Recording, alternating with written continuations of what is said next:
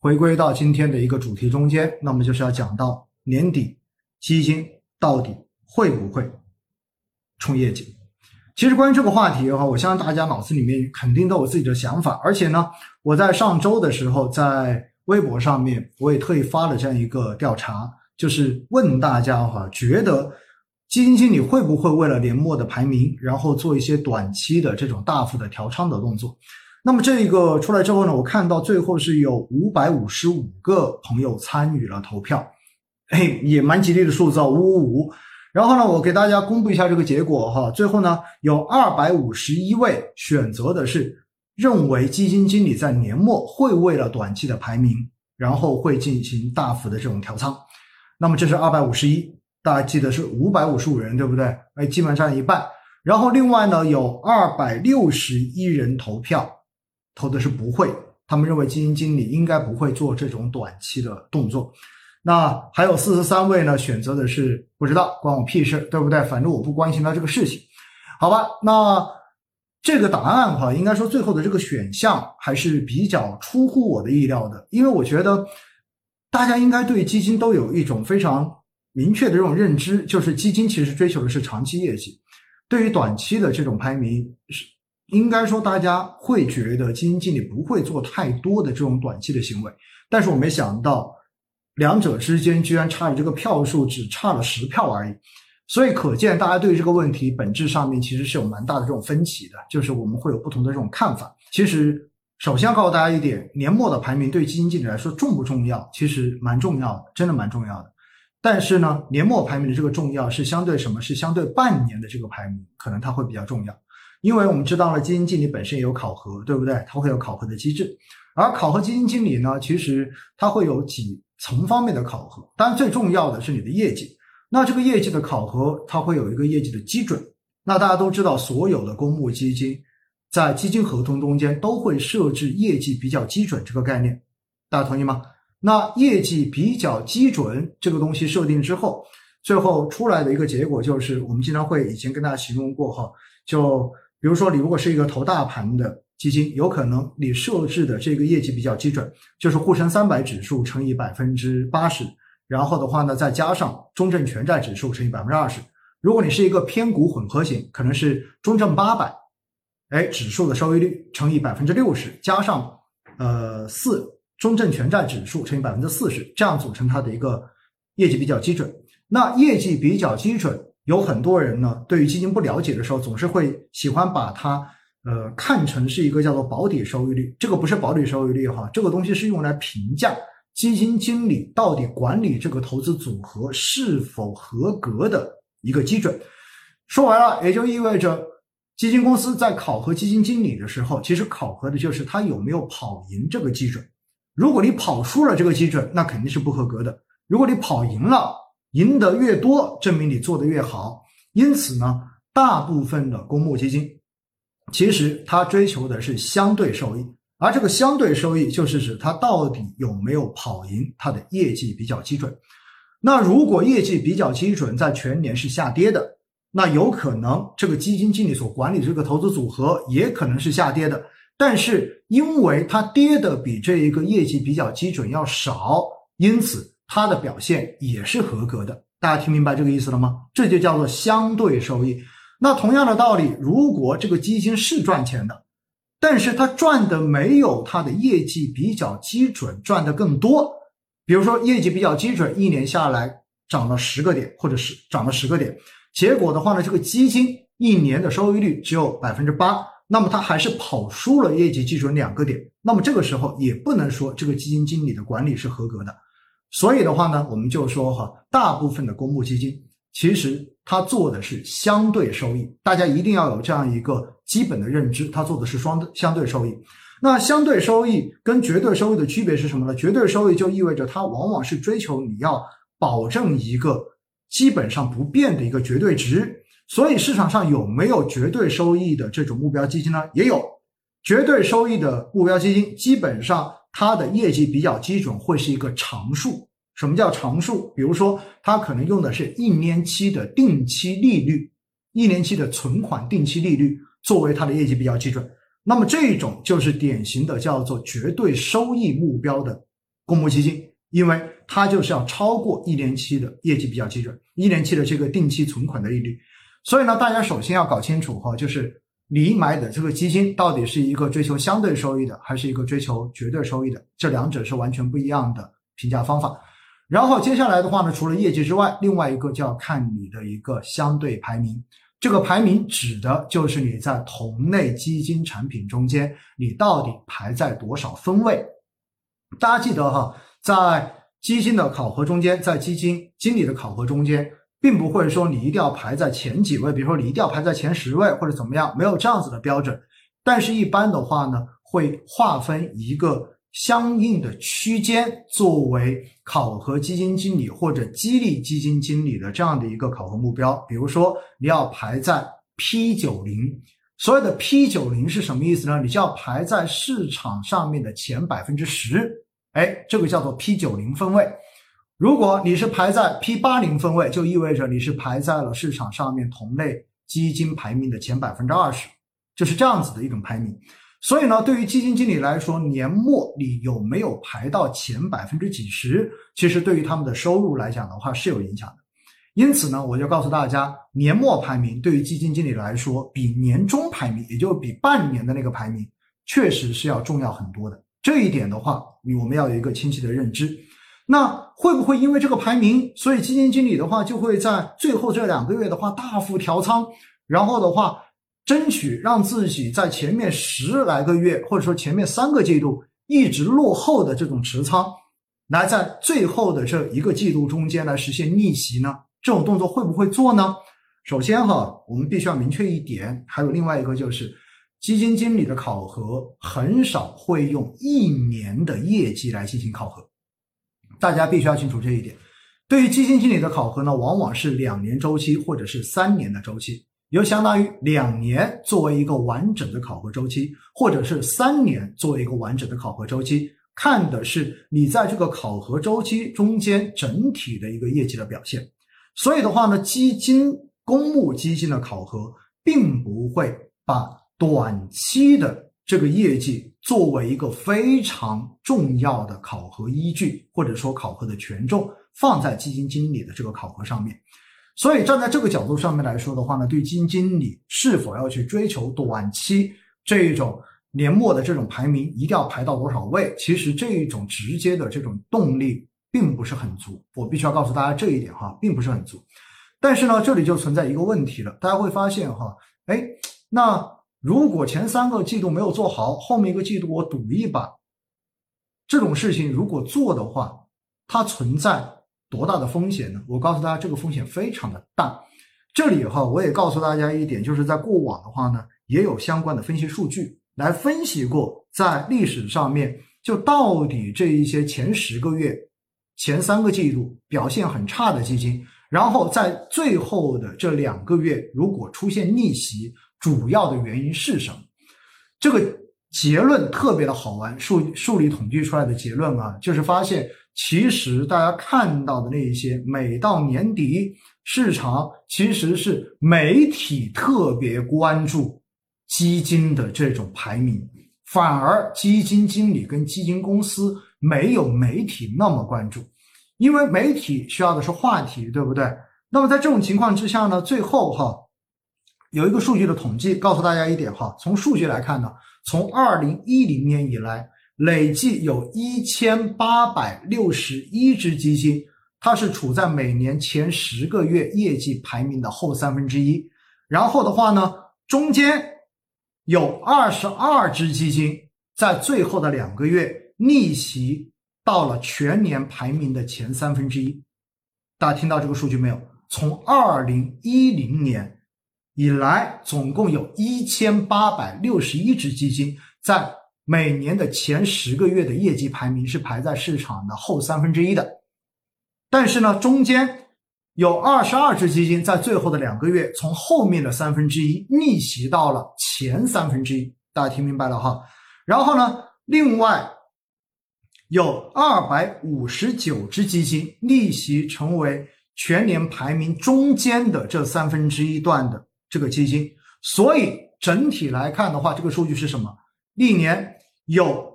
前十个月排名靠后的这些基金中间，有百分之十五的基金在最后两个月是可以逆袭进入到全年排名的前一梯队的，就是它至少可以往前面迈一步，从后三分之一迈到中间的三分之一，而有一些更少的可以迈到前三分之一。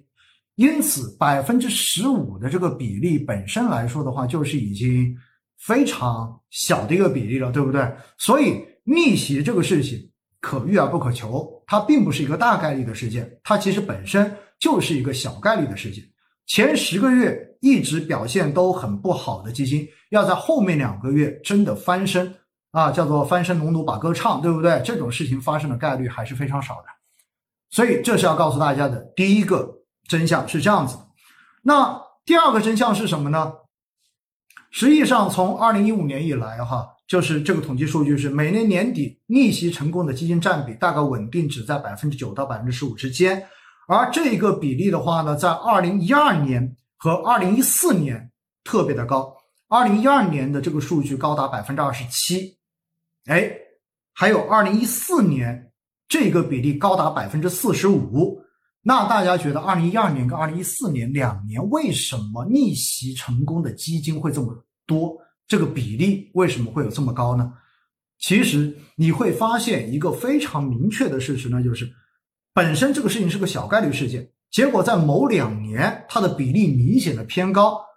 那这说明什么？说明这两年一定不会是因为这些基金经理主动调仓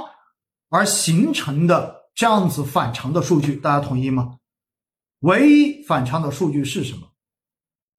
之所以会反常，那是因为这两年整个市场在最后的两个月发生了明显的风格切换。对的，我看到很多人说了，因为风口变了，所以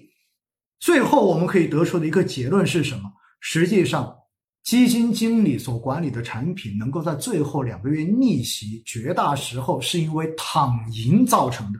就是因为刚好风格切到了它的一个重仓的板块而已。因此，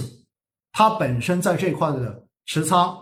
风险暴露是最多的。于是的话，刚好风口来了，它的业绩蹭蹭蹭就随着风格的切换就上去了。而别人的基金在前面十个月表现比较好。也因为风口的切换，蹭蹭蹭就下来了，所以最后他们就逆袭了，好不好玩？你会发现公募基金，我要告诉大家一点，公募基金的调仓没那么容易的，尤其是那些大盘的基金，就是那些规模特别大的基金。之前前几期的这个直播中间已经反复跟大家讲过了，其实规模特别大的基金本身它的持仓的风格就会更加的稳定一些，偏大盘一些。而这些基金真的要调仓，一个调仓开始到调仓结束，其实它经历的周期是非常长的，两个月能不能调完，有时候都要画一个疑问号。而更重要的是调仓这个事情，哈，大家想想看，哈，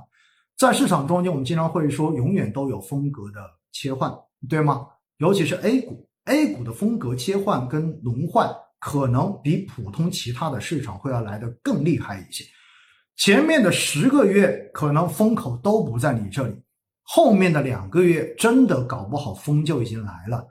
结果如果因为前面十个月你自己不在风口上面，然后被别人埋怨了整整的三个季度之后，到最后你痛定思痛，决定否定自己的投资逻辑、投资框架，否定自己的投资策略，然后开始把自己的持仓完全换成前十个月的风口。那大家想想看看，如果最后这两个月真的风格换过来，你曾经重仓的那些板块真的开始涨上去，出现逆袭了，这个时候对于基金经理来说，这是最恐怖的事情。这叫做什么？这叫做左右打脸。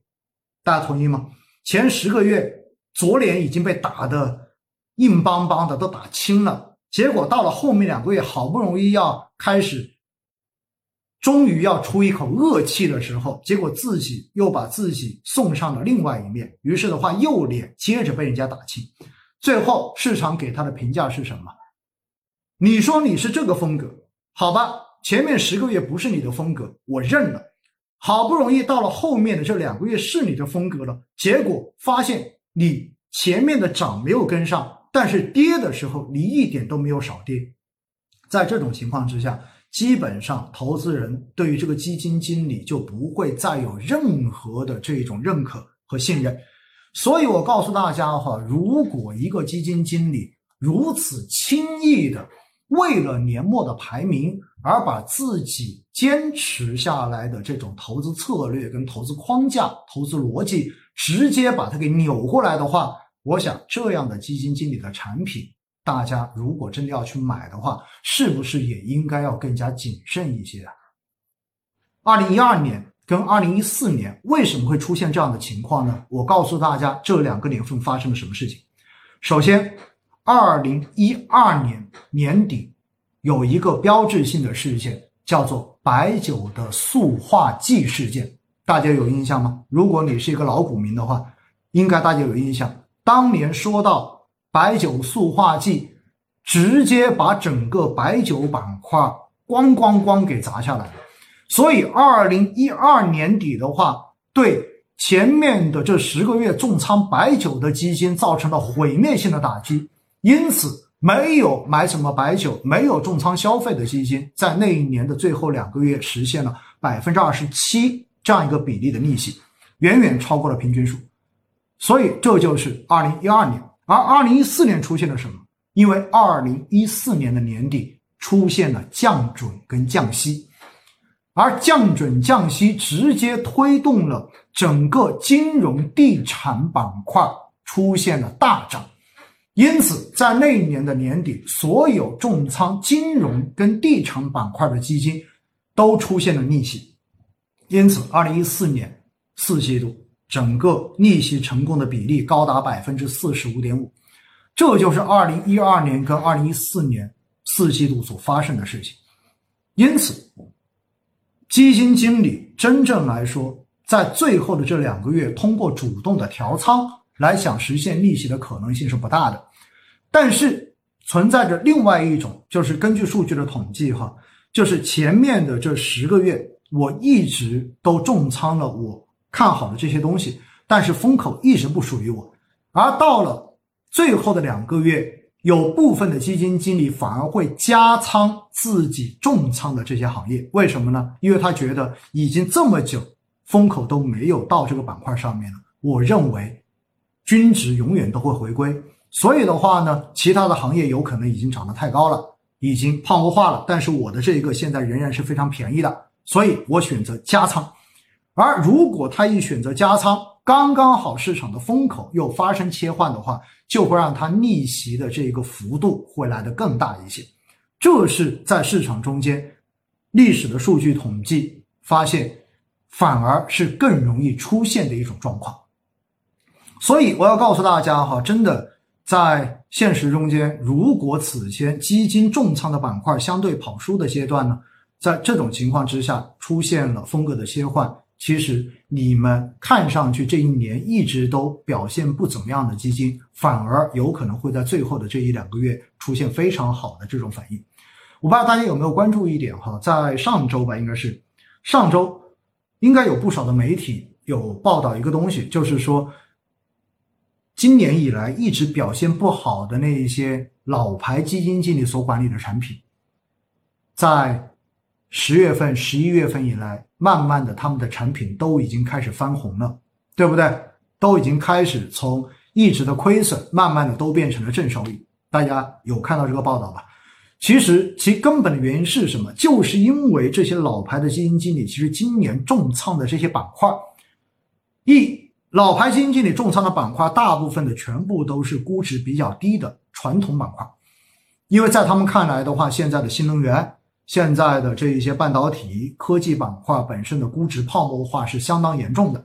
所以对于这些高估值板块，基于二零一五年创业板泡沫的那一波所带来的惨痛的这种经验跟教训，所以他们都不太敢去参与这些高估值的板块。反而在今年看上去全球都要开始进行流动性收紧的这种背景之下，然后选择了那些看上去估值更低、相对而言安全性更高的这些标的跟行业的板块。但是今年之前的行情，基本上是没有给这些板块任何表现的机会，反而是像新能源、半导体以及传统的资源板块出现了连续的这一种